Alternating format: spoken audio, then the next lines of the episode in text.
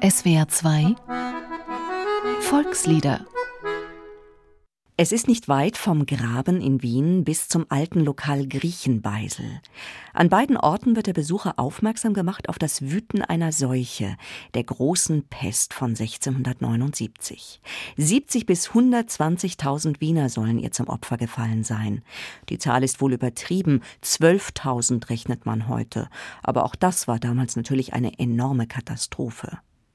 Der Kaiser Leopold I. verließ seinerzeit fluchtartig die Stadt, gelobte aber, verfliege die Seuche und kehre er unbeschadet zurück, werde er eine Gnadensäule errichten lassen.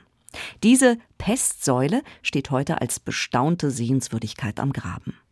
Ein weitaus bescheideneres Denkmal beim Griechenbeisel erinnert an einen Wiener, der daheim geblieben war. Ein Schild und eine Puppe in einem Kellerloch weisen auf einen Wiener Bänkelsänger hin, einen Sackpfeifer und Stehgreifdichter, der berühmt war vor allem seiner zotigen Verse wegen und seines gewaltigen Alkoholkonsums. Die Trunkenheit verwirret, verführet und verblendet dem Menschen sein ohne Deme infiziertes Gehirn sprach sein Zeitgenosse Abraham a Santa Clara, der den Alkohol verabscheute. Dieser Wiener Bänkelsänger also war auch ein stadtbekannter Trunkenbold. Man weiß wenig über ihn, dennoch ist er letztlich weltbekannt. Markus Augustin soll er geheißen haben, nannte sich wohl auch Marx Augustin. 1643 wird als sein Geburtsjahr angenommen, 1685 soll er gestorben sein. Und im Pestjahr 1689 war er den Wienern besonders wichtig. Zunächst nur den Armen, die zu den ersten Opfern gehörten. Dann aber, so ein zeitgenössischer Chronist, blieb es nicht dabei.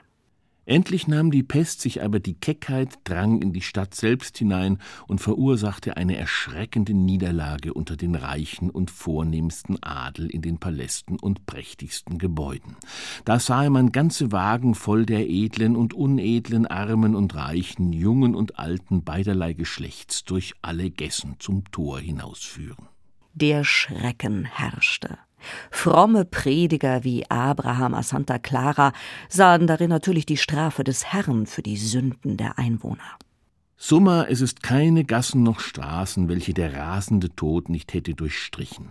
Man sah den ganzen Monat um Wien und in Wien nichts als Tote tragen, Tote führen, Tote schleifen, Tote begraben.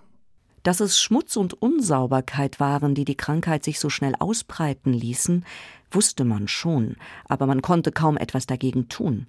Und dann nahm sie den immer selben Verlauf, den ein Wiener Pestarzt so beschrieb. Auch den mehreren Teil derjenigen so es ergriffen mit Beulen, Drüsen, Dippelzeichen oder mit Karfunkeln, braunen und schwarzen Flecken und Kohl, Zündblattern neben großer inwendiger Hitz ansteckt und inner wenig Tagen oder Stunden tödlich hinricht.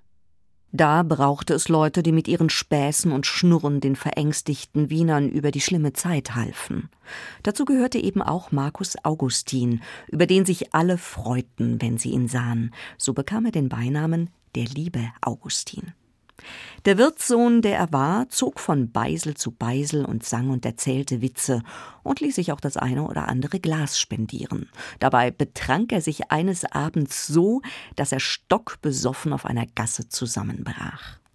Die Knechte, die damals die Pesttoten einsammeln sollten, hielten ihn für dahingeschieden und warfen ihn mit den anderen Opfern in ein Pestmassengrab außerhalb der damaligen Stadtmauer in der Nähe der Kirche St. Ulrich im siebten Bezirk.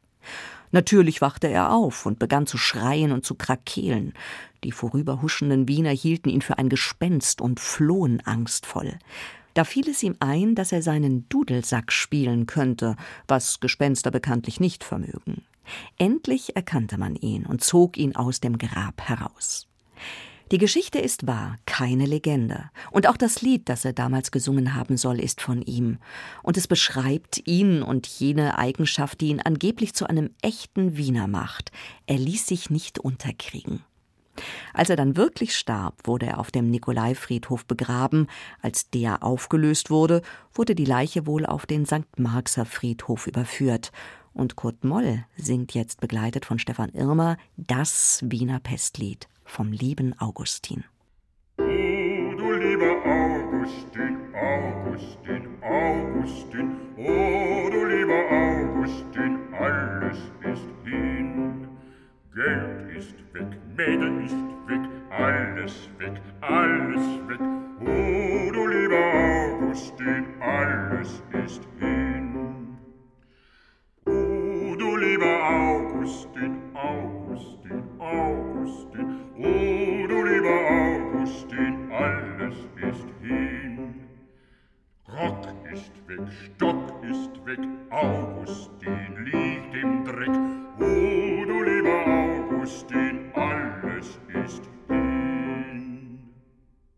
O du lieber Augustin, gesungen von Kurt Moll, am Klavier Stefan Irmer. Ein Beitrag von Alfred Marquardt.